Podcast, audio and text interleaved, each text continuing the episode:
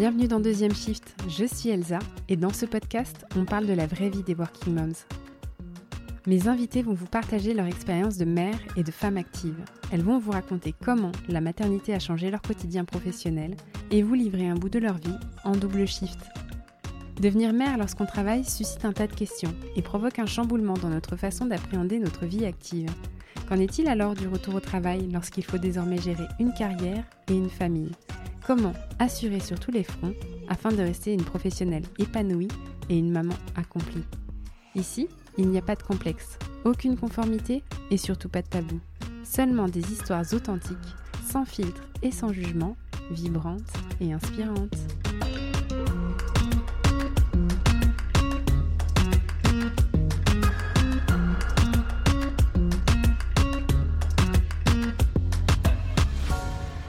Pour ce premier épisode de la saison 2, je vous embarque avec moi dans une heure de conversation avec la belle Lola, connue pour son compte Instagram et son blog sous le nom de Lola Rossi. Lola fait partie des premières Françaises à avoir réussi à transformer ses réseaux sociaux en une véritable activité professionnelle, à une époque où beaucoup ne considéraient pas l'influence comme un véritable métier. En 2017, elle annonce à sa communauté attendre une petite fille prévue pour l'été, et en 2018, elle crée la surprise sur Instagram en publiant une photo annonçant l'arrivée de Charlie, venu compléter leur famille seulement un an et cinq jours après la naissance de Emma. Aujourd'hui, Lola est une jeune entrepreneur de 30 ans, maman de deux petites filles de 3 ans et demi et 2 ans et demi, qui partage son quotidien en Corse sur les réseaux sociaux. Et si beaucoup d'entre nous avons l'impression de bien la connaître car elle fait partie de notre quotidien, j'ai eu envie d'en savoir plus sur sa trajectoire de femme et de mère et les coulisses de son métier médiatique. Dans ce nouvel épisode, Lola livre donc sans aucun filtre son histoire de femme, de couple et de famille. Elle partage le détail de cette deuxième grossesse inattendue, déroutante et vécue dans l'intimité de son cercle familial, et elle nous raconte comment elle a trouvé une harmonie entre sa vie privée et sa vie professionnelle, malgré des frontières plutôt minces. Salut Lola. Salut Elsa. Je suis trop contente euh, qu'on puisse prendre le temps de se parler et de faire cet enregistrement. Mais écoute, merci de m'avoir euh, invité sur Deuxième Shift en tout cas. Avec grand plaisir. Euh, comme je te l'avais dit, moi je, t'ai découverte à l'époque où tu étais enceinte de Emma. Ouais. J'ai découvert grâce à toi le concept de la baby moon. ah oui, c'est vrai que j'étais partie à Santorin. Exactement, j'avais découvert ça, ce concept de la baby moon, et je crois que ton article de blog sur ta grossesse et ton accouchement, mmh. c'est le premier article que j'ai lu quand je me suis intéressée à, la maternité. D'accord. Ouais, exactement. Donc j'ai suivi bah, ah, toujours ton, parcours de maman. Alors peut-être qu'il y a des personnes qui vont écouter ce podcast et qui ne te connaissent pas. Est-ce que ça t'irait de, te présenter en quelques mots et puis bah, de me présenter ta famille? Oui, bien sûr. Donc moi du coup euh, c'est Lola aussi sur euh, sur les réseaux sociaux et euh, donc je suis maman de deux petites filles Emma et Charlie. Emma a trois ans bientôt et demi et Charlie a deux ans bientôt et demi aussi puisqu'elles ont qu'un an d'écart. Et je suis en couple avec mon chéri. On est paxé avec Laurent depuis 2012 donc ça va faire neuf ans cette année. D'accord. Et vous vous habitez en Corse? Oui c'est ça on habite en Corse du côté d'Ajaccio sous le soleil. On ouais, tes photos, c'est ça, tes photos nous font complètement rêver, encore plus pour moi qui suis au Luxembourg. Oui, ouais, c'est sûr que tu ne dois pas avoir le même temps que moi. Exactement. donc toi, tu es créatrice de contenu. Avant d'en faire ton métier, tu avais un blog depuis, depuis combien de temps exactement? Alors j'ai ouvert mon blog en 2014. Il me semble que c'était fin 2014. Et ma chaîne YouTube début 2015, il me semble. D'accord. Et là, tu avais quel âge alors? Euh, ben, Du coup, j'avais 24 ans. Et aujourd'hui, j'en ai 30. Et tu avais terminé tes études à ce moment-là ou tu étais encore euh, en études? Qu'est-ce que tu faisais quand tu as ouvert ton blog? Alors non, quand j'ai ouvert mon blog, je, travaillais déjà. J'étais prothésiste angulaire et je travaillais à l'Anglerie en fait. C'est une, chaîne d'ailleurs, il y en a un peu partout en France. Je travaillais euh, bah, 35 heures par semaine et je faisais ça euh, à côté en fait. ça s'est un petit peu fait totalement par hasard en fait. Qu'est-ce qui t'a donné envie d'ouvrir un blog bah, À l'époque, ça commençait à devenir assez commun, mais en tout cas, on communiquait moins sur les réseaux sociaux et tout ça à cette époque-là? Oui, alors moi, en fait, j'ai fait un petit peu les choses à l'envers, puisque avant d'ouvrir mon blog, j'ai eu d'abord un compte Instagram. donc en fait, quand je me suis mise avec mon chéri, donc en 2012, donc on était tous les deux originaires d'Ajaccio et lui est parti travailler sur Paris. Donc, bah, on s'est séparés un petit temps. Et puis finalement, au bout de quelques semaines, quelques mois, je sais plus exactement, mais il m'a dit, bah écoute, viens à, Paris vivre avec moi, etc. Donc du coup, je suis allée vivre à Paris avec lui. Et du coup, on a vécu à peu près un an ensemble là-bas. Mais il faut savoir que quand tu arrives d'une petite ville euh, provinciale sur une petite île, etc., et que tu arrives à Paris dans la capitale, c'est un petit peu waouh, comme si tu arrives à Disneyland, tu vois? et du coup, il y a des restos partout, des activités à faire, du théâtre, du cinéma. Donc vraiment, on a, on a vraiment bien profité. Euh, bien vécu et, euh, et c'était vraiment chouette mais en fait bah, quand j'étais à Paris, au début, j'avais pas de, j'avais pas spécialement de connaissances, tout ça. On est arrivé vraiment, je l'ai suivi, donc j'avais que lui. Lui, il travaillait. Moi, au début, j'avais pas de travail, et du coup, j'étais beaucoup à la maison et, euh, et bah, je m'ennuyais un peu aussi. Et en fait, euh, j'ai beaucoup euh, compensé un peu aussi le manque de ma famille, de mes amis, etc. avec la nourriture. Donc j'ai beaucoup beaucoup mangé. En plus du fait qu'à côté de ça, on sortait, on profitait tout ça. Et, euh, du coup, j'ai pris beaucoup de poids pendant cette période-là. J'ai pas fait de sport aussi, alors qu'à la base, j'étais quand même assez sportive. Et puis au bout d'un an, mon chéri a eu envie de rentrer encore, si on avait marre de la grisaille parisienne, des gens, etc. Il avait envie de retrouver le soleil et la vie un petit peu plus slow life, tu vois. Et du coup, on est rentrés. Si vous étiez tous les deux Corses, euh, voilà, c'est ça. y avoir le mal du pays. Et du coup, donc au bout d'un an, on est rentré. Et en fait, quand je suis rentrée ici, ça a été un déclic. Je me suis dit, waouh, je me suis vraiment laissée aller cette année. Euh, euh, à Paris, j'avais pris un petit peu de poids, tout ça, et je me plaisais plus trop forcément dans mon corps. Et du coup, j'ai commencé à remettre un petit peu de l'ordre dans mon alimentation, dans mon, dans ma vie, dans mon corps en reprenant le sport, etc. Et c'était un petit peu le début sur Instagram à l'époque des comptes euh, un petit peu healthy, euh, tout ça. Mmh, ouais. Donc du coup, j'ai démarré comme ça en fait. je me suis créé un compte Instagram pour essayer de me motiver et de partager euh, mon rééquilibrage alimentaire avec des, des, gens qui seraient intéressés et qui pourraient aussi me motiver en retour. Donc j'ai créé mon compte comme ça. Euh, c'était pas du tout dans l'optique d'ouvrir un blog un jour. C'était juste pour partager mes repas, mes séances de sport et essayer d'être plus assidu, de m'y tenir et peut-être pouvoir aussi ben, récupérer des conseils d'autres personnes, partager des conseils et vraiment échanger euh, autour de ça. Et en fait, petit à petit, bah, du coup, les réseaux sociaux, enfin Instagram à cette époque-là a pris un peu plus d'ampleur euh, dans ma vie. Euh, les... J'ai eu de plus en plus de gens qui se sont abonnés puisque, voilà, bah, du coup, mes efforts ont payé, on va dire, et du coup, je retrouvais un petit peu une silhouette et un, un, corps qui me plaisait mieux. Je me sentais mieux dans ma, dans mon corps, tout ça. Et du coup, je me permettais de partager des petites recettes, des petits conseils, euh, des petits exercices que je faisais qui marchaient bien, tout ça. Et de fil en aiguille, j'ai eu une communauté qui a, qui a beaucoup grandi. Puis voilà, suite à ça, euh, les posts, enfin tout ce que je partageais, c'était dans des posts, mais les posts sur Instagram, c'est un petit peu... Euh, bah voilà, ça se perd. Plus tu postes et plus une recette que tu as postée va descendre dans ton feed et disparaître en fait. Et un jour, ma meilleure amie m'a dit, mais pourquoi tu n'ouvrirais pas un blog pour euh, que tout ça reste, en fait, que tu puisses euh, taper des mots-clés, rechercher une recette, etc., plutôt que de là, devoir farfouiller partout dans ton feed sur Instagram, c'est compliqué pour les gens. Et je me suis dit, bah oui, t'as raison, je vais ouvrir un blog. Et voilà, c'est comme ça que l'aventure a commencé, en fait. D'accord. Donc ouais, c'est vrai qu'à l'époque, euh, c'était, euh, t'avais pas le pseudo Lola Rossi, c'était, non, ouais, c'était Eat Clean Fit. Ouais, exactement, 2A pour, euh, pour la Corse. C'est ça, exactement. Les gens me disaient souvent, mais qu'est-ce que c'est 2A C'est mon département. Et vraiment, que, comme tu le disais, il y a eu un espèce d'engouement pour tout ce qui était programme sportif, rééquilibrage alimentaire sur les réseaux sociaux à cette époque-là. L'année 2013-2014, c'était vraiment. Ouais, moi je me souviens, bah, c'est dans ces moments-là aussi qu'il y a eu le programme sportif de Sonia Tlev qui est sorti à peu près. Mais je faisais un peu tous les programmes qui existaient. ouais, c'est vrai que moi aussi j'aimais bien suivre ça sans être hyper sportif, mais ouais. C'était cool, vraiment le, c'était vraiment un côté Instagram que j'ai beaucoup aimé où c'était vraiment du partage pur, enfin sans attendre, sans rien attendre en retour. Vraiment, c'était de l'échange avec les gens euh, pour euh, se booster, se motiver. Et j'ai trouvé ça génial en fait. Ouais, ok. à quel moment est-ce que enfin, tu peux commencer à en vivre? Comment ça se passe pour euh, le, je dirais le mmh l'aspect financier peut-être là. Ouais, mais plus le switch où l'aspect financier évidemment, mais le switch où, où tu te dis: «Ben là, il y a quelque chose à exploiter au niveau de de ce métier-là, au niveau du blogging, au niveau d'Instagram, de la création de contenu», où ça devenait un vrai métier où auparavant, bah, les blogueuses, qui qui gagnaient leur vie avec ça, soit c'était des grandes blogueuses parisiennes, soit c'était enfin on voyait beaucoup ça plutôt aux US, en Australie, mmh pas trop en France. Comment ça s'est passé pour toi À quel moment tu as commencé à être contactée par des marques? Et puis parce que tu as commencé à partager aussi des choses qui n'étaient pas uniquement liées au sport et à la vie saine? En fait, justement, donc j'avais commencé comme ça, et puis au de fil en aiguille, comme changé avec pas mal de filles, qu'on se liait, euh, même euh, pas d'amitié, mais qu'on voilà, on tissait des liens et euh, on échangeait un petit peu quotidiennement, tout ça. Et j'ai eu envie de partager petit à petit, ben, autre chose que le sport et l'alimentation qui faisaient partie de ma vie, mais j'ai envie de partager en fait plein d'autres choses, plein d'autres moments sympathiques qui faisaient aussi partie de ma vie.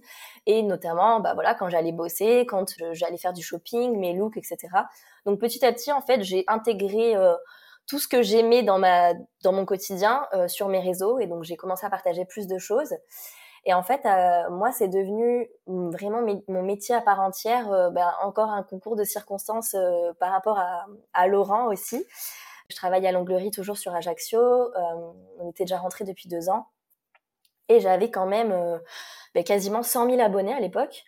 Euh, ah ouais. ouais, j'avais déjà 100 000 abonnés, mais je, je ne gagnais pas d'argent quasiment. Hein. Vraiment, c'était, enfin, c'était pas quasiment, je ne gagnais pas du tout d'argent puisque c'était pas encore, euh, voilà, c'était pas encore, c'était pas démocratisé. Par contre, je recevais pas mal de cadeaux, donc en fait, les marques me contactaient sur Instagram directement en, en message privé ou via mon adresse mail qui était dans ma bio pour me proposer, ben voilà, euh, on, on souhaiterait t'envoyer euh, un bijou et en échange tu ferais un poste, etc. Donc, euh, bah, à l'époque, c'est sûr que c'était génial. Donc, du coup, à côté de mon travail, en fait, j'avais plein de petits cadeaux comme ça qui me permettaient de, bah, aussi de créer du contenu, de faire des belles photos, etc.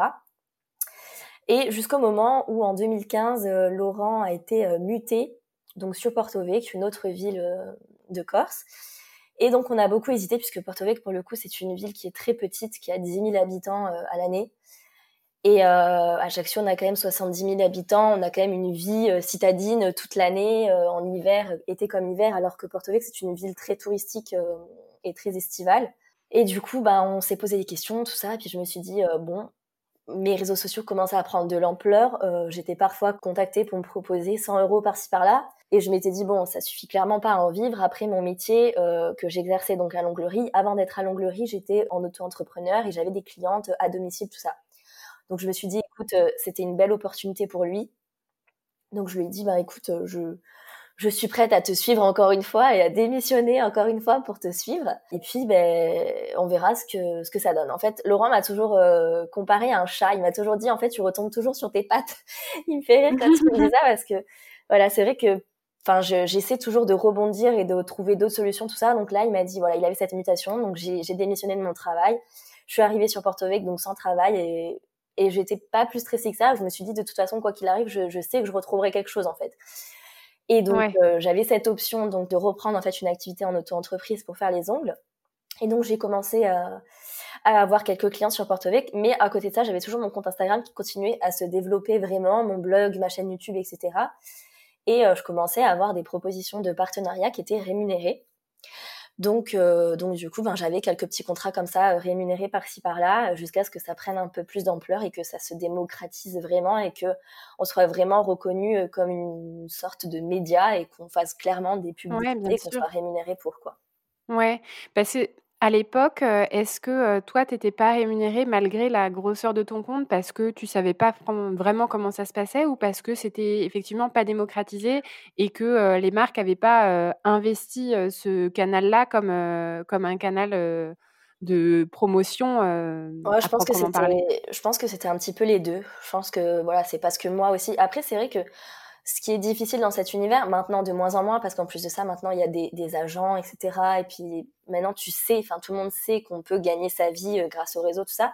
Mais à l'époque, on n'a aucune idée de sa valeur. On est tout seul à poster des petits trucs derrière notre téléphone, mais on sait pas du tout ce qu'on ce que ce qu'on peut représenter en termes de vente pour une marque, en termes de visibilité, combien on peut prétendre. Voilà, on n'a aucune idée de tout ça en fait. Et, et petit à petit, j'ai compris un petit peu aussi ce que j'avais, euh, enfin ce que le potentiel que j'avais entre guillemets, en échangeant avec d'autres copines aussi qui étaient dans le même milieu que moi et qui euh, elles aussi pareil commençaient à en vivre. Et en fait c'est vraiment en discutant euh, avec d'autres filles et en, en, tissant des liens aussi d'amitié avec d'autres d'autres filles qu'on a commencé un petit peu à plus comprendre tout ça et, et puis en plus de ça les marques ont aussi certainement compris qu'on qu'on devenait vraiment aussi un, une plateforme de communication euh, vraiment euh, très reconnue, quoi.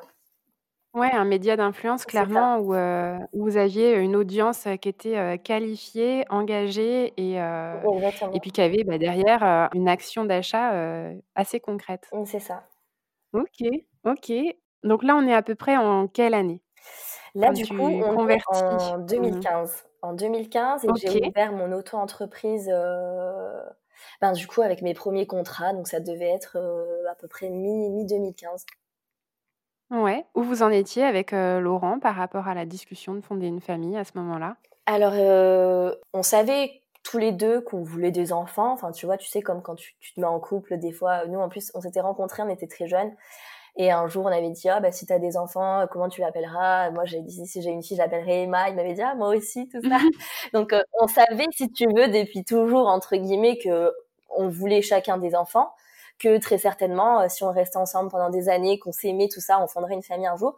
Mais la discussion n'était encore, jamais arrivée, heu, spécialement sur la table parce qu'on n'était pas du tout dans cette optique-là. Moi, justement, j'avais pas pour le coup, tu vois, dans ma tête, c'était vraiment je voulais avoir un une vie plus ou moins stable, heu, des revenus stables, Ouais. tout ça. Moi, c'était vraiment un objectif dans ma vie. C'était avant de pouvoir faire des enfants et de fonder une famille, je voulais être, heu, avoir une certaine stabilité dans ma vie, tu vois? Ouais et donc quand Emma est arrivée, tu l'avais, heu, obtenue cette stabilité? Est-ce que tu te considérais comme, comme un un foyer stable pour accueillir un enfant? Alors du coup, oui, heu, donc Emma est arrivée, c'était une surprise, hein, donc heu, voilà, je je prenais la pilule, mais heu, voilà, certainement des petits oublis un peu par-ci par-là ou des fois un peu plus tard. Enfin, tu vois, j'étais pas non plus hyper, hyper assidue, donc du coup, Emma est un un joli accident et et du coup, quand, j'ai appris ça, donc c'est vrai que pour le coup, on n'était pas encore du tout dans cette optique. Donc moi, j'avais, j'avais 26 ans et Laurent en avait 29 et heu et en fait, moi, dans ma tête, j'ai toujours été partagée entre l'envie d'avoir des enfants, heu, plutôt jeunes, 25-26 ans, heu, comme, Ouais. l'écart que j'ai avec ma mère parce que je trouvais ça génial, en fait, justement, 25-50 ans, heu, tu es hyper jeune, ta mère est encore hyper jeune, c'est super cool de partager plein de choses avec sa mère. Et l'envie encore en même temps de les avoir plus tard pour profiter vraiment de mon couple, de ma vie, voyager, profiter un petit peu, voilà, juste, juste en couple et heu et du coup, ben, là, au final, heu, c'est la vie un peu qui a décidé pour nous, si tu veux, heu, puisque du coup, je suis tombée enceinte. Ça a été une, une grosse surprise, on s'y attendait pas du tout. Pour la petite histoire, en fait, justement, j'avais déjà été enceinte, de de Laurent au au tout début de notre relation et pour le coup, je me trouvais trop jeune, pas de situation, on n'était pas en couple depuis très longtemps et cetera donc heu, on avait pris la décision, heu, d'avorter et heu et du coup, cette 2e fois, c'était juste inenvisageable pour moi, en fait, parce que j'avais pas forcément Tu l'avais mal vécu? j'avais pas voilà, j'avais pas spécialement bien vécu la chose, pas forcément psychologiquement parce que psychologiquement, heu, pour moi, c'était une décision qui était, heu, enfin, c'était la bonne décision, si tu veux. J'avais 21 ans ou 22 ans, je sais plus, j'avais pas de de travail stable, heu, j'étais à peine, on était à peine en couple avec Laurent après une année un peu compliquée tous les 2 et et du coup, voilà, c'était inenvisageable pour moi donc heu, psychologiquement, ça a été, mais c'était physiquement où ça a été assez, heu, assez dur, assez intense et heu, pour moi, je m'étais j'avais toujours dit à Laurent: «Écoute, si un jour on a, heu, encore un autre accident, heu, voilà, je je vais essayer de faire on va essayer de faire attention». On a pris nos précautions pendant des années, mais je m'étais toujours dit: «Je ne voudrais pas refranchir ce cap» parce que ça avait été, heu, Ouais. assez compliqué. Éprouvant physiquement, ouais. Voilà, c'est ça et du coup, heu, Mmh mh. donc là, j'avais 26 ans, on était en 2017 et pour le coup, je vivais très bien de mes réseaux sociaux depuis un moment. Laurent avait son travail avec un emploi stable. On était dans notre appartement, on était très bien dans notre vie, tout ça et et là, on s'est dit: «Bah, écoute, heu, allez, feu, quoi! Feu, soyons parents, écoute, soyons parents» parce que c'est vrai qu'on a qu'on s'est quand même posé des questions, mais on s'est dit: «Pourquoi on ne le ferait pas, en fait? Pourquoi on ne serait pas parents? Ouais. On s'aime, on est ensemble depuis longtemps. Pour le coup, on a une situation tous les 2 qui est stable et qui nous convient.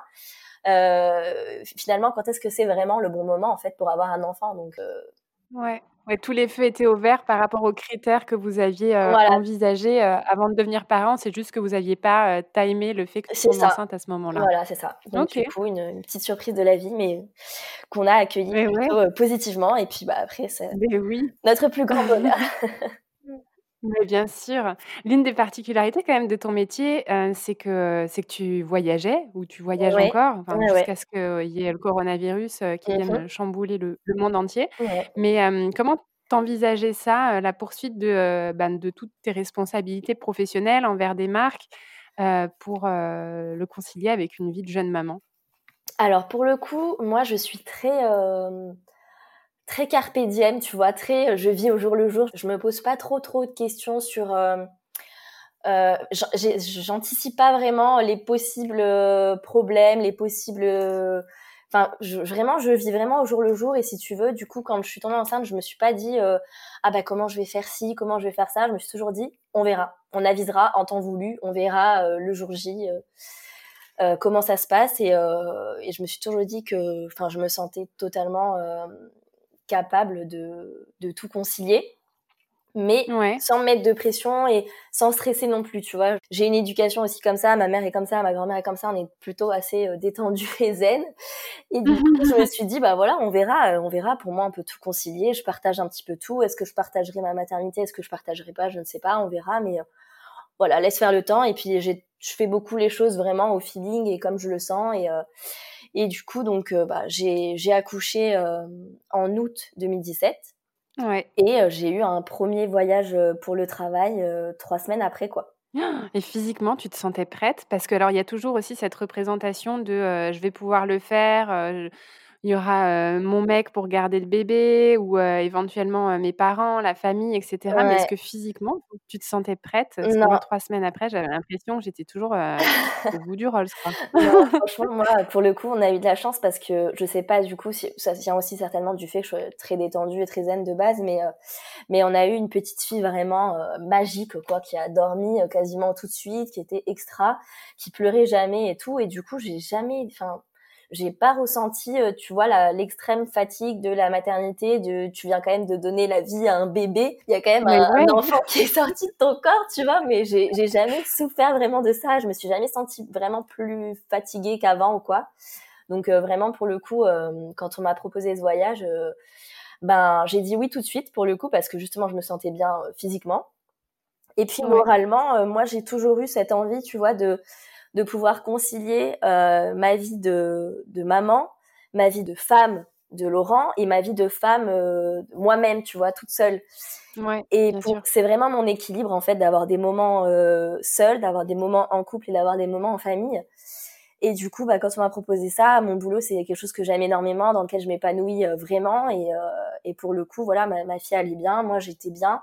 Et je me suis dit, ben vas-y, tu vois, ça va te faire du bien aussi euh, de retrouver justement euh, ton travail, euh, d'autres personnes qui ne pas parler forcément bébé, tout ça, et de retrouver ton quotidien un petit peu d'avant aussi.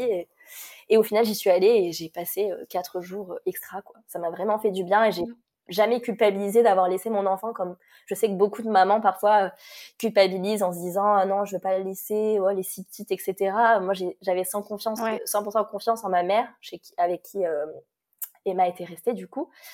Et, euh, et, voilà, je savais que au final, laisser ma fille pour aller faire mon boulot qui euh, m'épanouit euh, aussi, c'était au final bah, conserver notre équilibre, mon équilibre mental et être bien en fait bah, dans mon quotidien et du coup bien pour ma fille aussi. Donc vraiment, j'ai jamais culpabilisé et j'ai passé un très bon moment.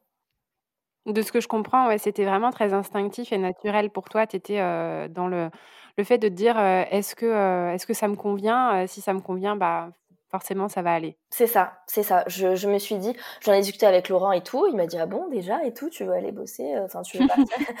J'ai dit oui. Écoute, franchement, je me sens bien. Emma est bien. Elle va rester deux trois jours avec ma mère. et moi, je vais, je vais bosser. Je vais faire ce qui me fait vibrer tous les jours, etc. Donc ouais, j'ai envie d'y aller. Et du coup, j'y suis allée. Et vraiment, vraiment, c'est très bien passé, quoi. Et lui, il l'avait bien vécu de, confier son bébé de, quelques semaines? Euh, oui, franchement, oui. Lui, pour le coup, il est aussi très. Euh... il se prend pas trop la tête non plus. Il est très zen. il a pas trop pensé à tout ça, je pense en vrai. Hein. Il s'est juste dit. De toute façon, il, il allait la voir le soir, tu vois. Et puis. Ouais. Et puis non, il a 100%, confiance en ma mère aussi. Et c'était vraiment une affaire de quelques jours, donc voilà. Et puis après, suite à ça. Ouais, donc vous êtes laissé porter. C'est ça. Suite à ça, j'ai continué comme ça. Quoi. Mais ouais, donc tu as continué en fait sur un rythme qui n'avait pas énormément changé par rapport à, ce que tu faisais euh, avant, euh, quand tu n'étais pas encore euh, une jeune maman. C'est ça, exactement. J'ai continué à concilier le travail comme ça à la maison. Après, je, ne partais pas en voyage toutes les deux semaines non plus, hein, mais. Ouais, ouais, ouais. Mais un déplacement par mois à peu près. D'accord, ouais, quand même, c'est quand même un bon rythme. Ouais. en plus, toi, si je me rappelle bien, tu as allaité Emma pendant plusieurs mois. Ouais, Emma, je l'ai allaitée 4-5 mois à peu près. Est-ce que ça, ça a été un questionnement quand tu partais plusieurs jours de, de savoir comment tu allais faire? Est-ce que tu as mis en place un allaitement mixte ou encore une fois, c'était un non-problème Ouais, c'était un peu un non-problème aussi. en fait, ma mère ma mère m'a allaité et allaité mes deux petits frères aussi. Et j'ai énormément d'écart avec mes deux petits frères. Mon, mon, dernier, mon dernier petit frère, on a 14 ans d'écart.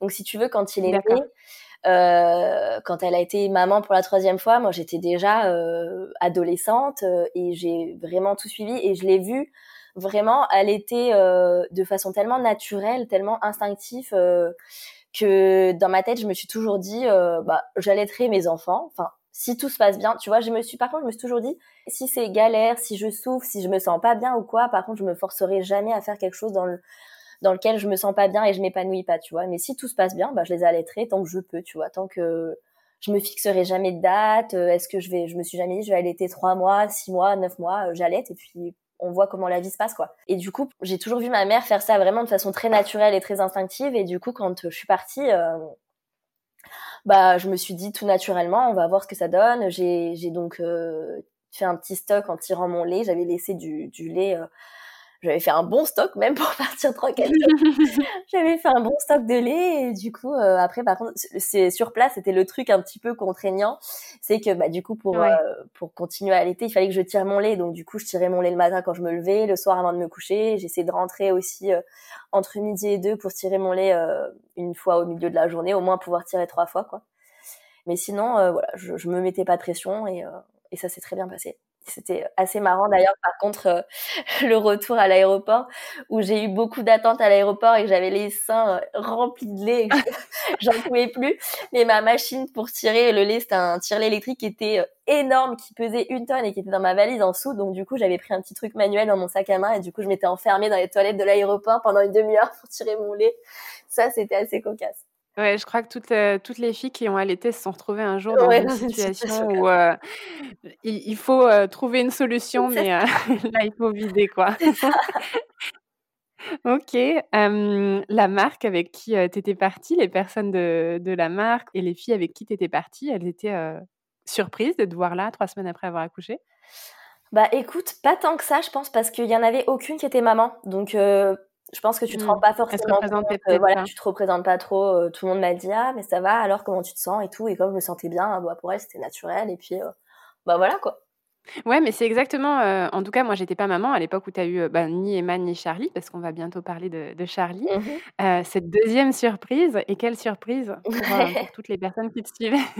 mais, mais c'est vrai que moi, j'avais l'impression, enfin, tu représentais exactement la maman où on avait l'impression que c'était super facile, quoi. Et, ça l'est pour certaines, et ça l'a probablement été pour toi aussi. Mais vraiment, ça donnait une image de la maternité hyper légère et hyper simple, qui donne trop envie d'avoir un enfant, quoi, du coup. Bah, c'est vrai que on m'a beaucoup dit ça. Parfois, je m'en suis même voulu, tu vois, que que ça paraisse aussi simple pour moi, parce que j'ai jamais renvoyé du fake sur mes réseaux, tu vois. J'ai toujours partagé. Enfin, j'aime je suis pas là pour vendre du rêve ou faire croire quelque chose. J'ai toujours partagé euh, ma vie telle qu'elle était. Et c'est vrai que euh, qu'il y a beaucoup de gens qui me disent mais c'est pas possible. Et en fait si tu veux aussi c'est quelque chose que qui m'avait beaucoup déprimé pendant ma grossesse. C'est les gens qui me disaient tout le temps euh, ah bah profites-en parce qu'après c'est fini. Tu pourras plus te maquiller. Après tu pourras plus dormir. Tu pourras plus faire ci tu pourras plus faire ça ça m'avait même un petit peu stressée alors que je suis vraiment pas de nature stressée et du coup, quand j'ai accouché, que j'ai eu mon petit bébé et que tout se passait super bien et tout, je me suis dit, ah, mais ils, m'ont tous menti, en fait, tu vois. et, et, vraiment, tout ce que j'ai partagé, c'était la réalité. Et parfois, je, bah, je culpabilisais un petit peu, justement, que ça se passe aussi bien pour moi quand, euh, quand je voyais d'autres personnes galérer, même dans mon entourage, tout ça. Euh, pour qui ça a été beaucoup plus euh, compliqué la maternité aussi et je me dis des fois bah c'est pas possible est-ce que c'est moi qui suis qui suis peut-être trop laxiste aussi, qui peut-être prend peut-être pas pas les choses euh, assez à cœur, je, je sais pas, mais enfin vraiment, euh, pour moi, pour le coup, c'était. Euh il y a tellement mille et une façons de vivre sa maternité et puis des difficultés pour certaines n'en sont pas pour d'autres et mmh, mmh. inversement. Et c'est ça. Puis après de base, chacun aussi a son caractère, son tempérament et c'est vrai que moi de base, rien ne me rien ne me stresse, rien ne m'angoisse. Donc déjà de base, quand on est un peu stressé, un peu angoissé, qu'on se pose beaucoup de questions, tout ça, on vit pas forcément la même grossesse que que moi j'ai pu vivre avec mon caractère. Ouais, bien sûr, et la, la même maternité évidemment. Mais donc c'est ce que tu dis, c'est que les commentaires que tu avais pu recevoir t'avaient mis en lumière des choses auxquelles tu n'avais jamais pensé et qui étaient plutôt négatives. Bah J'y avais pensé forcément parce que, euh, enfin, je j'ai pas vécu dans une grotte pendant 30, pendant 27 ans, tu vois, et je savais bien qu'avoir un enfant non plus, c'était pas forcément de tout repos, ça c'est sûr. Mais euh, mais pour moi, en fait, c'était assez déprimant les messages des gens parce que je me dis, euh, bah en fait, pourquoi faire des enfants? Enfin, pourquoi je pourquoi je m'inflige ça en fait si je sais que je vais plus dormir, que je vais plus que je vais traîner en jogging toute la journée, etc. Enfin, pourquoi on s'inflige ça si au final c'est pas J'avais l'impression qu'il y avait même pour euh, dans certains commentaires qu'il y avait même plus bonheur à la clé quoi c'était vraiment euh, c'était vraiment beaucoup de, de fatigue de points négatifs tout ça et, et, et vraiment je me disais waouh en fait euh, à quoi ça va ressembler quand quand ma fille va naître? Et ouais c'est vrai que certains messages je, je le vivais pas très bien parce que je me disais je savais que justement on a toujours dit que chaque grossesse est différente chaque personne est différente et euh, chacun vit ça différemment, chaque bébé aussi est différent, tout ça. Donc, euh, je savais que les histoires des, des uns n'étaient pas forcément, euh, enfin des unes hein, en l'occurrence, mais n'étaient pas forcément ce que moi je vivrais. Mais c'est vrai que pour le coup, je, parfois ça me, ça me déprimait un petit peu, quoi. Ouais, je comprends. Mais donc ça, c'est l'une des raisons aussi, si je me rappelle bien, quand tu as annoncé, la naissance de Charlie, mmh puisque tu l'as caché, pendant les neuf mois de ta grossesse, à ta communauté, sur tes réseaux sociaux. C'était l'une des raisons qui, qui t'avait, «poussé» entre guillemets à ne pas en parler? Oui, bah, c'est carrément même la raison principale, j'ai envie de te dire. OK. Ouais, c'est vraiment ça. En fait, ben, non, c'est une des raisons, il y a eu deux raisons, importante. La première, c'est que ben du coup, Charlie c'était aussi une surprise, mais pour le coup une surprise très très rapprochée de ma première surprise puisque elles ont un an et cinq jours d'écart. Donc je suis retombée enceinte de Charlie quand Emma avait à peine trois mois. Et euh, j'ai appris cette deuxième grossesse très tardivement aussi, puisque je l'ai appris, j'étais déjà à trois mois de grossesse en fait.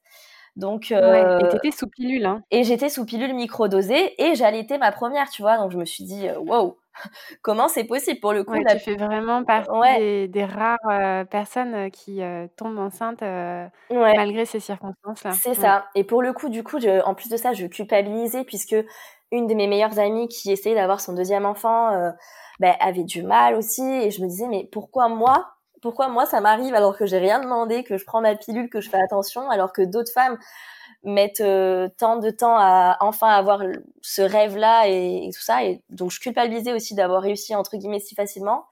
Et puis, je culpabilisais aussi parce que, ben, euh, les... quand j'ai appris ça, j'étais effondrée, mais vraiment parce que, justement, deux enfants rapprochés, c'était ma hantise. Mais vraiment, j'ai quand j'ai accouché de d'Emma, je disais à Laurent, mais euh, mais quelle horreur d'avoir un enfant rapproché. Enfin, c'était vraiment le truc que je ne voulais pas. Ma tante a eu deux enfants très rapprochés aussi, ils ont un an d'écart. Et c'était un truc déjà auquel, enfin, je pense que la plupart des parents peut-être n'y pensent même pas forcément. Alors que moi, depuis toujours, j'ai toujours, me suis toujours dit, je ne veux surtout pas ça, quoi. Le retour de couche, au mmh. secours. Et au final, ça m'arrivait, ça me tombait dessus comme ça, et j'étais pas du tout prête à ça. Ma fille avait du coup, ben, comme je l'ai appris, j'ai appris à trois mois de grossesse, Emma n'avait que six mois et je me suis dit mais non, enfin, je veux profiter de mon enfant, je veux la voir grandir. J'avais peur en plus de ça que l'arrivée d'un deuxième enfant, ben, qu'on l'aime un peu moins que le premier, puisque le premier, ton premier enfant, c'est genre waouh, c'est quand t'as ton premier enfant, tu découvres un amour que tu que t'imaginais même pas, tu vois. Et du coup, je me suis dit, je pourrais jamais ressentir ça une deuxième fois, c'est pas possible. Et puis en plus de ça, je me disais, mais si j'ai un nourrisson qui m'accapare tout ça, ben, je vais délaisser ma première. Enfin bref, je pense que les questions que toutes les femmes enceintes d'un deuxième enfant doivent euh, potentiellement se poser, mais oui, mais bon, c'est quand même effectivement très différent quand euh, c'est aussi rapidement après, dans la mesure où bah, tu te retrouves avec deux bébés qui n'ont pas du tout les mêmes besoins. Voilà, c'est ça. Et puis pour le coup, je te dis, j'étais enceinte de trois mois, donc euh, là, c'est arrivé chez le gynéco. en fait, j'ai fait, j'étais très très fatiguée, mais pour moi, c'était normal puisque je me suis dit bon, il y a eu les fêtes qui sont passées, j'ai quand même un enfant qui a trois quatre mois finalement, ça doit être normal d'être fatigué quand t'as un enfant, tu vois. Donc, euh, je me suis dit, bon, c'est rien, je suis fatiguée, peut-être que je manque de quelque chose. Je faisais beaucoup de siestes après manger le midi, en fait, alors que de base, je dors très très peu et je déteste dormir. Et du coup, euh, et du coup, je me disais, c'est pas possible d'être épuisée comme ça, quoi. Et un jour, je suis allée, euh, je suis allée chez au laboratoire. Amené mon chien chez Veto et juste à côté, il y avait un labo. Et du coup, je me suis dit bon, je vais aller au laboratoire faire une prise de sang parce que je dois manquer de fer, de magnésium, de quelque chose comme ça, tu vois. Ah ouais, d'accord. Donc je suis arrivée au laboratoire et je dis bonjour, je, voudrais faire un, petit bilan un peu complet parce que je suis très fatiguée, donc je pense que je dois manquer de quelque chose, quoi. Mais vraiment, j'arrivais comme ça, sans ordonnance, sur un coup de tête. Euh, J'arrive à 9h du matin pour faire ma prise de sang, tout ça. Elle dit, vous êtes enceinte? Je dis, bah, non, non. Je, me dit, je lui dis, par contre, j'ai un, enfant qui a, qui a 6 mois. J'ai accouché il y a pas très longtemps. Donc, ça, elle me dit, ah, bah oui, ça peut être ça, machin. Bref, elle me fait une prise de sang. Et donc, moi, je rentre chez moi, je récupère mon chien, je rentre chez moi, sereine et tout ça. Puis à midi, je reçois des premiers résultats. Et j'ouvre mon résultat, euh, comme si, euh, je sais pas, moi, tu perds ta carte bleue, t'attends ta, ta, ton enveloppe avec ton code de carte bleue, tu sais ce qu'il y a dedans, tu vois. tu veux juste connaître les chiffres. Et ben là, je, je, savais que forcément, je manquais de quelque chose, mais je voulais juste savoir de quoi, quoi. Donc, j'ouvre mes, mes résultats sur l'ordinateur et là, oh, là, je, je me suis mais effondrée effondré complètement parce que je vois mon taux, euh, tu sais, quand tu es enceinte et que tu fais une prise de sang, tu as un taux, par exemple. Euh, Le taux HCG. Oui, c'est ça. Euh, quand tu es enceinte d'une semaine, c'est peut-être 1000, deux semaines. Tu sais, tu as la correspondance en dessous qui est écrite. Ouais, ouais, ouais, bien sûr. Et j'avais un taux à 200 000. Et ça allait jusqu'à 12, semaines, c'était marqué 10 à 12 semaines, 120 000, un truc dans genre. Et moi, je vois 200 000, je me dis, mais c'est pas possible. J'ai dit, est-ce que je, je, suis enceinte de, de triplé ou est-ce que j'accouche demain, en fait? Qu'est-ce que c'est que ça Donc, en plus de ça, je suis, euh, donc, j'habitais toujours à Porto Vecchio à ce moment-là qui est donc une petite ville sans gynécologue, sans rien. Donc euh, je me suis dit comment je fais? Je, je panique, donc j'appelle mon chéri, euh, je pleurais, j'arrivais même pas à lui expliquer ce qu'il y a. Donc il me dit, au bout d'un moment, il me dit mais tu me fais peur, qu'est-ce qui se passe? Il est arrivé quelque chose à Emma, t'es malade, Lilou s'est fait écraser, qu'est-ce qui se passe? Et du coup, j'ai dit non, je suis enceinte. Non, je lui dis, je, finis par articuler, on est dans la merde. Il me dit qu'est-ce qu'il y a? Et je lui dis, je suis enceinte. Il me dit, ah, je m'as fait peur. Je dis mais comment? Qu'est-ce que c'est que cette réaction là? Tu dois pleurer avec moi Et du coup, euh, donc après je vais le voir. Non, lui en toute détente. Ouais, ouais, genre. Euh, en fait, il, il, a dû tellement s'attendre au pire en m'entendant pleurer pendant une minute sans pouvoir parler qu'il me dit Oh mais c'est rien. Je dis mais comment ça c'est rien? Qu'est-ce que tu me dis? Et du coup, euh, je vais le voir à son bureau. Je pleurais toujours et tout. Et puis, et puis je me dis mais alors là, deuxième chose qu'il faut absolument que je sache, c'est c'est qu'est-ce qui se passe dans mon ventre? Est-ce qu'il y a un enfant, deux enfants? Faut savoir qu'il y a quand même pas mal de jumeaux dans la famille du côté de ma mère et du côté de mon père. Donc du coup, c'est quelque chose ah qui me passe par l'esprit aussi. Et je me dis alors là, si je suis enceinte et qu'en plus j'ai des jumeaux, là c'est le pompon quoi. C'est, Ouais, puis t'étais complètement paniquée. J'étais complètement euh... paniquée, déboussolée. Je me suis dit qu'est-ce qui se passe? Qu'est-ce qui se passe dans mon ventre? Qu'est-ce que comment c'est possible Donc euh, du coup, je j'appelle l'hôpital de Porto Vecchio qui me disent non, il n'y a pas de gynéco. En fait, il y a une gynéco qui descend de Bastia euh, une fois par semaine ou une fois toutes les deux semaines, quelque chose comme ça. Ah ouais. Et au final, je finis par trouver un gynéco dans un village un peu perdu à une heure et quart de chez moi. Et je l'appelle et il me dit, euh, bah écoutez, euh, j'ai de la, j'ai une disponibilité à 16 heures. Et je l'appelle à midi quand j'ai mes résultats, quoi. Je dis, bah, c'est bon, j'arrive. Donc du coup, je me suis fait une heure et quart de route pour aller chez ce gynéco que je n'avais jamais vu avant. Et, euh, et donc j'arrive et, et, je lui dis, bah voilà, je lui montre mes, mes, mes résultats. Je lui dis, j'ai un taux comme ça. Je lui dis, je, je comprends pas. Pour moi, j'étais même pas enceinte. J'ai un bébé qui a six mois. J'étais vraiment paniquée, complet, complètement perdue. Euh. Ouais. Et donc il me fait l'échographie et là je vois un enfant complètement formé avec des pieds, des mains, des doigts. Euh, Enfin, tu vois, quand j'avais fait mon échographie pour Emma, je devais être à six semaines et c'était un comme un haricot noir, tu vois. Ouais. Alors que là, tu vois juste un petit point qui clignote avec le cœur. C'est ça. Et là, je vois un enfant complètement formé. Donc, ça a été un choc, mais euh, incroyable. Et pour le coup, ben, donc après, je suis rentrée, j'ai expliqué à Laurent, j'ai appelé ma mère aussi tout de suite, ça a été mon premier réflexe, c'était Laurent et ma mère. et puis, du coup, après, je suis rentrée et franchement, pendant les quelques semaines qui ont suivi euh, ça, j'étais un petit peu déprimée, vraiment, enfin, j'étais perdue, déprimée, je savais pas comment j'allais faire pour euh, assumer deux enfants euh, aussi rapprochés, en bas âge, en même temps. Là, pour le coup, tu vois, avant, je m'étais pas trop posé de questions pour le boulot, et là, je me suis dit, waouh, comment je vais faire? Comment je vais faire pour travailler avec deux enfants? Comment je vais faire pour profiter de ma première fille? Enfin, vraiment, j'étais complètement déboussolée. Du coup, pendant quelques semaines, j'étais pas très bien. Laurent m'a vraiment reboosté, il m'a vraiment bah, il m'a vraiment rassurée en me disant que bah, on, y arriverait, que, que j'allais assurer, que j'allais gérer, que ça se passerait très bien, etc., etc. Et du coup, en fait, le fait d'avoir vécu un petit peu ce, ce, ce, le choc de cette découverte et puis des, des semaines un petit peu euh, où j'étais en plus de ça bah, je culpabilisais énormément de pas être heureuse d'être enceinte tu vois de me dire euh, de vivre ça plutôt comme euh, comme un problème plutôt qu'un bonheur. Et du coup donc euh, je m'en veux je m'en voulais beaucoup aussi donc ça me faisait pas mal pleurer et tout. Enfin c'était vraiment quelques semaines un peu compliquées. Et là, je me suis dit, euh, et donc du coup, j'étais déjà à trois mois en plus, tu vois, quand t'apprends que t'es enceinte, euh, pour Emma, j'ai appris ça rapidement, et puis je me suis dit, quand je serai à trois, quatre mois, je, je partagerai avec plaisir ma grossesse avec mes, mes abonnés qui me suivent dans mon quotidien depuis plusieurs années et tout. Et là, pour le coup, euh, j'étais à trois mois et je me suis dit, waouh, non, j'ai pas du tout envie de partager cette nouvelle, je, je le vis pas bien du tout, et justement, je repensais à, à tous les messages que j'avais eus pendant ma première grossesse, et là, je me suis dit, mais je vais me faire je vais me faire euh, assassiner de messages euh, oulala là là, ça va être fatigant euh, oulala là là, ça va être dur tu vas tu vas tu vas souffrir etc et je me suis dit je, je suis vraiment psychologiquement pas prête à pouvoir euh, à pouvoir supporter ça même si à chaque fois évidemment les messages sont sont dits toujours de façon bienveillante et un petit peu comme tu discuterais avec une copine tout ça mais mais en fait sans se rendre compte c'est que le fait que plein de gens te disent ça c'est hyper éprouvant et, et, et là je me suis dit hein, je suis pas prête du tout. Ouais, c'est pas c'est pas des messages méchants. Non, non, non, c'est totalement une intention de. Et, et c'est aussi propre à chacun avec sa propre expérience, tout ça. Et la plupart des femmes, bah voilà, la plupart des femmes, c'est un fait. On est fatigué après un accouchement. C'est pas de tout mmh repos d'avoir des petites nuits, de se réveiller plusieurs fois, d'allaiter, tout ça, tout ça. Enfin voilà. Et donc forcément, bah tout le monde partage son expérience, tout ça. Et, et je me suis dit, waouh, je je j'arriverai pas, non non vraiment je me suis dit je peux pas tu vois je en tout cas là il faut vraiment que j'encaisse le truc que je que que j'accepte cette seconde grossesse que que déjà que je vois aussi que tout se passe bien que l'enfant va bien qu'il n'y a pas de soucis etc et puis au final du coup ben j'ai commencé à garder ça pour moi. Et du coup j'ai partagé la nouvelle euh, bah, avec nos proches avec nos amis tout ça. Petit à petit euh, bah, je me suis euh, enfin euh, sentie euh, heureuse d'avoir cette deuxième grossesse. Et puis je me suis raisonnée en me disant écoute ça va aller comme toujours tu feras confiance à ton instinct il n'y a pas de problème il y a que des solutions donc on verra à chaque fois au jour le jour comment ça se passe. Si ça se trouve ça va très très bien se passer. Si ça se trouve ça sera génial. Donc voilà. C'est comme ça. Euh, cet enfant est là, donc euh, j'ai appris assez rapidement du coup que c'était une fille.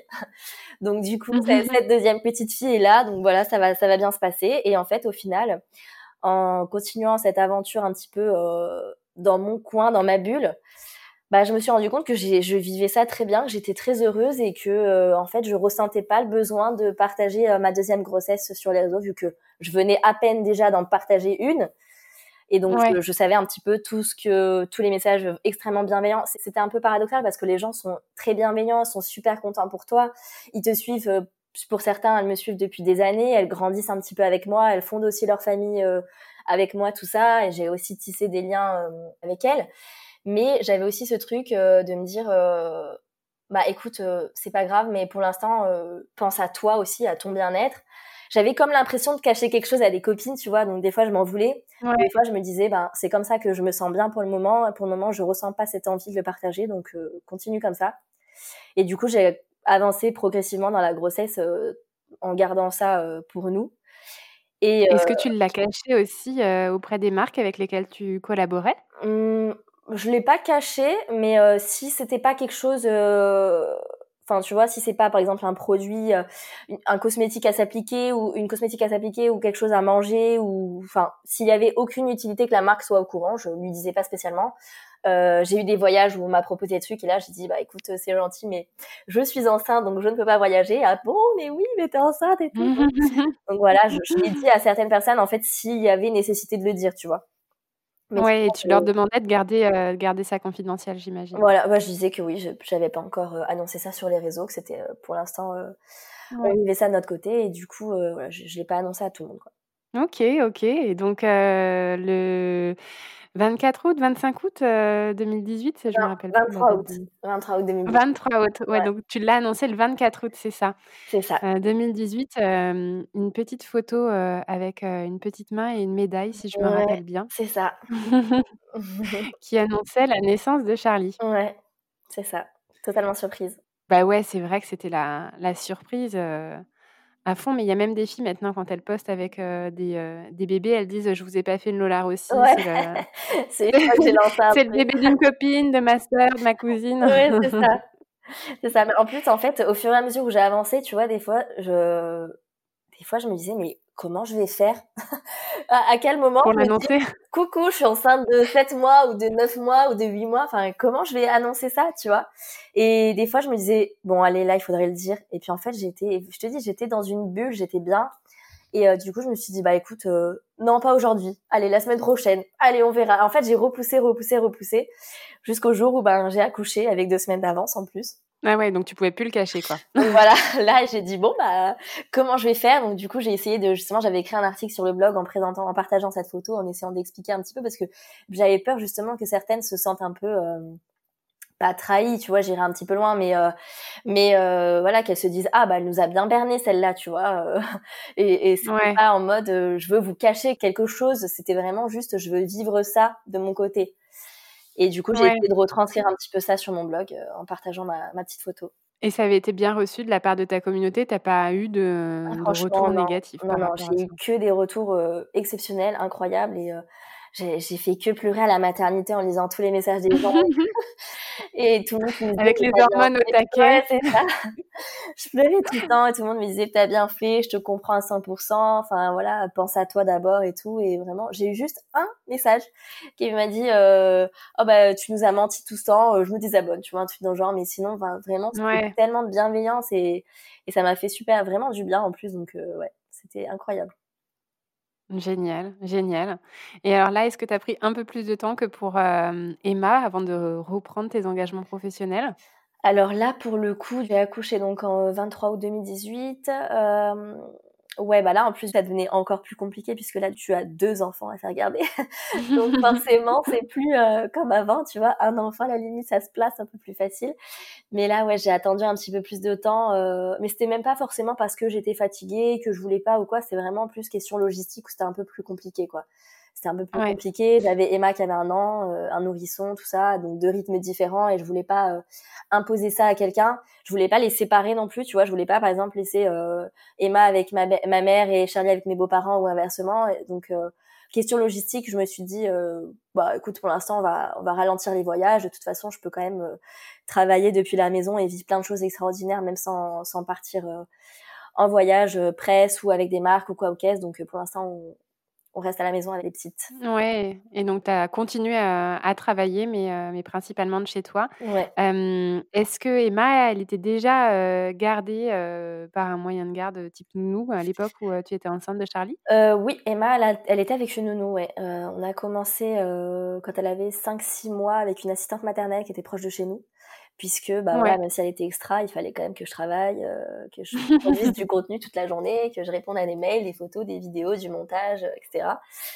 Et, euh, et du coup, donc euh, voilà, j'ai fait garder Emma par une assistante maternelle sur Porto pendant les premiers, enfin les, la fin de ma grossesse et du coup de ces six mois à peu près un an jusqu'à ce qu'on déménage pour revenir à Ajaccio. Ouais, donc vous êtes revenu euh, à Ajaccio quand, euh, juste après que tu accouches? Ouais, c'est ça. J'ai accouché en août, on est rentré euh, bah, en septembre, je crois.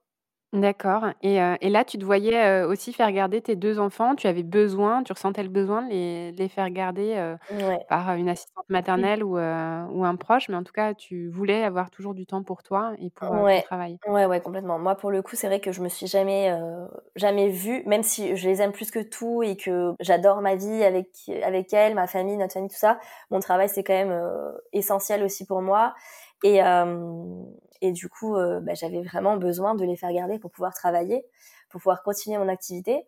Parce que voilà, euh, j'admire vraiment, je sais qu'il y a certaines euh, mamans justement blogueuses qui, qui, qui gardent leur enfant.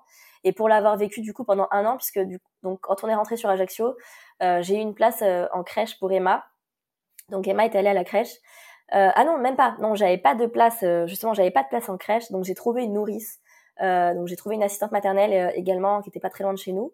Donc elle est restée avec cette assistante maternelle pendant un an, mais l'assistante maternelle n'avait pas de place pour Charlie. Euh, Et hmm. puis, bon, pour l'instant, de toute façon, les premiers mois, Charlie était petite. Pour moi, il n'était pas question de m'en séparer euh, avant au moins 4-5 euh, mois, tu vois, comme pour Emma, parce que je la trouvais tellement petite, c'est tellement mon petit bébé, tout ça, que je, je, voulais continuer à travailler avec elle à la maison pour les premiers mois. Mais de toute façon, la nourrice, euh, l'assistante maternelle n'avait pas de, n'avait pas de place. Je n'avais pas de place en crèche non plus. Et euh, trouver quand même quelqu'un, une assistante maternelle en qui tu as confiance, qui est pas très loin de chez toi, puisque du coup, tu as quand même un autre enfant aussi à poser chez quelqu'un d'autre. C'était niveau logistique, c'était un petit peu compliqué. Du coup, j'ai gardé euh, Charlie à la maison pendant un an. Donc euh, tous les matins, j'amenais Emma euh, chez, chez son assistante maternelle et, euh, et je gardais, je rentrais à la maison avec Charlie et je gardais Charlie euh, avec moi jusqu'à ses un an. Et tu arrivais à avoir un rythme de travail, heu, qui te convenait et heu, qui justement respectait ce besoin d'équilibre que tu avais entre, heu, ta vie de femme, active, ta vie, de femme, et ta vie de couple et puis ta vie de maman? Alors par moments, c'était un petit peu compliqué, après Charlie a quand même été dans l'ensemble globalement, comme sa sœur, une, une bonne dormeuse donc au niveau des siestes et tout ça, elle était bien réglée j'avais, heu, 2 heures de sieste le matin, 2 heures de sieste l'après-midi donc ça me laissait quand même du temps pour travailler. Et euh, c'est vrai que par moments c'était compliqué. Par moments, euh, il y a y a des quand même des phases où ça reste, euh, ça reste des, bébés, des êtres humains, et que parfois ils ont pas envie, parfois ils pleurent, parfois ils sont malades, parfois il y a des problèmes, et, et parfois il y a des journées un petit peu compliquées pour bosser, un petit peu compliquées. Euh, même euh, mentalement, parfois ta charge mentale, euh, tu as l'impression que ça va exploser, mais, mais globalement dans l'ensemble, j'avais un, bon rythme, un bon quotidien et au final on a trouvé notre équilibre comme ça, c'était aussi très bien. Ouais, tu pas ressenti, des grosses phases de de frustration où, où tu te sentais, bah, complètement dépassée par par aussi, ben, l'envie de bosser plus et puis de pas pouvoir? J'ai eu quelques jours où ouais, j'avais envie, mais après j'ai la chance d'avoir ma mère qui, habite, qui a toujours, enfin qui habite à côté de chez moi. Même avant qu'on mmh. déménage tout ça, on n'habitait pas très loin et comme elle travaille, elle a une une conciergerie donc elle a un petit peu comme moi, elle peut un peu aménager ses horaires comme elle veut, bon sauf quand elle a des clients tout ça, mais mais du coup elle est assez disponible et, euh, et donc vraiment si des fois j'avais des projets des trucs euh, qui nécessitaient vraiment que j'ai la journée totale pour bosser des shootings des, des journées de tournage ou quoi ou qu'est-ce euh, j'avais toujours cette cette possibilité là de faire garder Charlie par ma mère également. Donc euh, globalement on avait un très bon équilibre OK, génial. J'avais une question pour toi qui, travaille sur les réseaux sociaux et qui a choisi, de d'exposer aussi, sa famille. Ouais. On entend souvent des, blogueuses, des instagrammeuses, qui disent, hein, et qui répètent qu'elles ne montrent que ce qu'elles veulent et puis, ben, que que c'est pas forcément, toute leur vie. Quelle frontière, toi, est-ce que tu as établie entre ce qui était public et ce qui était privé? Alors, je t'avoue que c'est euh, c'est un équilibre qui est très dur à trouver. Qu'est-ce qu'on montre, qu'est-ce qu'on montre pas? Et on veut pas passer pour du fake, mais en même temps, on veut quand même respecter l'intimité euh, de, de nos enfants, de notre chérie, de sa propre intimité, de notre foyer. Et du coup, c'est vrai que Ouais. euh, parfois, c'est l'équilibre était difficile à trouver. J'ai un petit peu tâtonné pendant certains temps. En plus de ça, quand tu viens d'être maman, j'avais pas envie, tu vois, de de devenir un petit peu blogueuse maman. Tout ça, c'était pas dans mon. Enfin voilà, j'avais pas envie. Comme je te l'ai déjà dit, c'est j'avais vraiment envie d'avoir. C'était pas ton créneau. Non, quoi. du tout. Tu vois, j'ai j'ai vraiment envie de garder les moments pour moi, les moments en couple, les moments en famille. Et sur mes réseaux, dans mon boulot, c'était pareil. Je voulais avoir euh, bah, un petit partage de, de ma vie de famille, puisque c'est ma vie, c'est mon quotidien, mais tout le reste restait aussi en place. J'avais pas du tout envie de devenir blogueuse maman. Et c'est vrai que les premiers temps, premier enfant, euh, bah, parfois c'est un peu compliqué de trouver, enfin dur de trouver le juste milieu en te disant est-ce que je la montre pas trop? Mais en même temps tu as l'impression que c'est la, la, sixième merveille du monde et tu as envie de la montrer tout le temps. Donc du coup c'était assez dur la première année pour moi de, de trouver l'équilibre. Et puis euh, et puis au final euh, ben, ça s'est un petit peu fait naturellement petit à petit. Et, si tu veux quand justement il y en a qui disent que c'est pas du fake tout ça. Mais euh, en fait pour moi euh, je vais vraiment montrer ma vraie ce que ce que je montre sur mes réseaux c'est ma vraie vie c'est pas une vie que je m'invente ou quoi, mais c'est une partie de ma vraie vie. Et forcément, c'est la partie la plus euh, la plus joyeuse, la plus heureuse, euh, puisque bah moi, de, enfin quand je vais sur mes réseaux, j'ai pas envie d'aller regarder euh, des gens qui ont que des problèmes, qui se plaignent, tout ça. Moi, je, je suis là pour partager euh, des bons plans, des bonnes choses, et des moments de bonheur, euh, faire sourire les gens, etc. Et du coup, ce qu'on montre sur les, enfin en tout cas pour ma part, et je pense que c'est la, la grande majorité des des nanas sur les réseaux, sur les blogs, etc. Euh, on montre une partie de notre vie. C'est et c'est pas que c'est pas la vraie vie puisque c'est la vraie vie, mais c'est juste une partie de notre vraie vie. Et évidemment que à côté de ça, euh, ben, encore hier, euh, j'ai posté euh, une petite story avec euh, les filles qui jouaient sur des câbles tout ça. Et une heure après, elles étaient en train de s'arracher les cheveux, de se hurler dessus et tout. Mais ça, c'est pas des choses que, c'est pas parce que je veux pas le montrer ou faire genre que chez moi c'est parfait ou quoi. C'est vraiment juste que pour moi, euh, montrer mes enfants, c'est dans la limite de euh, de pas de pas les exposer quelque chose qui pourrait leur porter préjudice entre guillemets ou de pas les montrer sous un jour qui ne qui ne leur plairait peut-être pas ou qui ne leur qui les mettrait pas forcément à leur avantage entre guillemets dans le sens où voilà je veux vraiment respecter partager des petits bouts de vie des petits moments heureux comme ça comme un petit peu comme quand tu quand tu vas euh, chez une vieille tante et qu'on te ressort une vidéo, une vieille VHS de toi petite où t'es en train de jouer, tout ça, c'est super cool. Mais te voir en train de hurler, de pleurer ou n'importe quoi, ça aurait pas grand intérêt. Et là, en plus de ça, euh, avec des gens que tu connais pas sur des réseaux, tout ça, voilà, c'est juste une manière en fait de de aussi se protéger et de garder ce qui a ce qui est privé privé quoi. Mais euh, mais c'est pas de montrer une fausse vie, c'est juste que c'est juste une partie de, de ce qu'on vit quoi. Ben ouais, ouais. Et puis d'un autre côté, c'est hyper sain que quand elles sont en train de se tirer les cheveux, tu sois pas en train de filmer ben, c'est exactement ça. ça m'est déjà arrivé parfois justement pour ne pas que les, les personnes oublient parce que je sais que parfois justement c'est ce côté-là où on partage justement que le positif et que notre vie, les moments bien entre guillemets, ça fait un, ça peut un petit peu justement culpabiliser d'autres mamans qui se disent mais pourquoi chez chez eux c'est parfait tout ça, mais non en fait des fois c'est, je fais des petites piqûres de rappel en disant chez moi c'est comme chez vous. Chez moi c'est comme chez vous. Chez moi des fois c'est enfin souvent très souvent c'est le bordel ça, ça pleure. Euh, des fois il y a des nuits pourries enfin chez moi c'est exactement comme chez vous ne l'oubliez pas tu vois. Mais après je veux pas que ce soit le quotidien euh, de montrer ça puisque euh, puisque bah déjà c'est pas quelque chose qui m'intéresse à voir chez les autres et c'est pas quelque chose que j'ai envie de partager sur les réseaux concernant ma famille en tout cas. Ouais. Ouais ouais. Ok. Est-ce qu'aujourd'hui tu tu es une maman et une femme épanouie. Est-ce que tu as trouvé l'équilibre qui te convient et, qui te correspond? Ben écoute oui. Aujourd'hui même malgré le fait qu'on soit dans une dans une période un petit peu compliquée pour tout le monde mais malgré tout ça je, je, je, suis très très heureuse. J'ai beaucoup de chance et je suis vraiment accomplie sur tous les domaines en fait. Et, et je me d'ailleurs j'ai fêté mes 30 ans il y a pas très longtemps et tu vois quand je regardais je me disais me disais waouh, j'aurais jamais pensé un jour dans ma vie euh, en arriver là à 30 ans, être aussi euh, épanouie euh, personnellement, en famille, dans mon couple, etc. Et, et vraiment, ouais, je aujourd'hui, je suis très très heureuse et notre équilibre me convient très bien. parfois, j'ai là avec la période tout ça, j'ai un petit peu du mal à me remettre à mettre à fond dans le boulot. J'ai quelques projets et j'ai un petit peu tendance à à, procrastiner sur certaines choses, mais sinon, euh, mais sinon à côté de ça, globalement, enfin, je, tout se passe super bien et je suis vraiment épanouie sur tous les plans, quoi. Génial. Mais écoute, euh, merci pour, euh, pour tout ce que tu as partagé. Je suis très contente de, d'avoir pu bah, avoir un peu l'envers du décor de Lola aussi. je sais, hein, tu le dis euh, sur tes réseaux que tu travailles sur un, très gros projet pour 2021. Euh, Donc, euh, moi, je vais suivre ça de près. Et, puis, bah, j'attends de, voir ce que, tu nous, ce que tu nous réserves, ce que tu continues de nous réserver, de, nous régaler avec bah, les morceaux de, ta vraie vie que tu veux bien nous montrer sur les réseaux sociaux. Bah écoute, avec plaisir. Merci beaucoup de m'avoir invité. Merci Lola. À très très bientôt. Merci. Au revoir.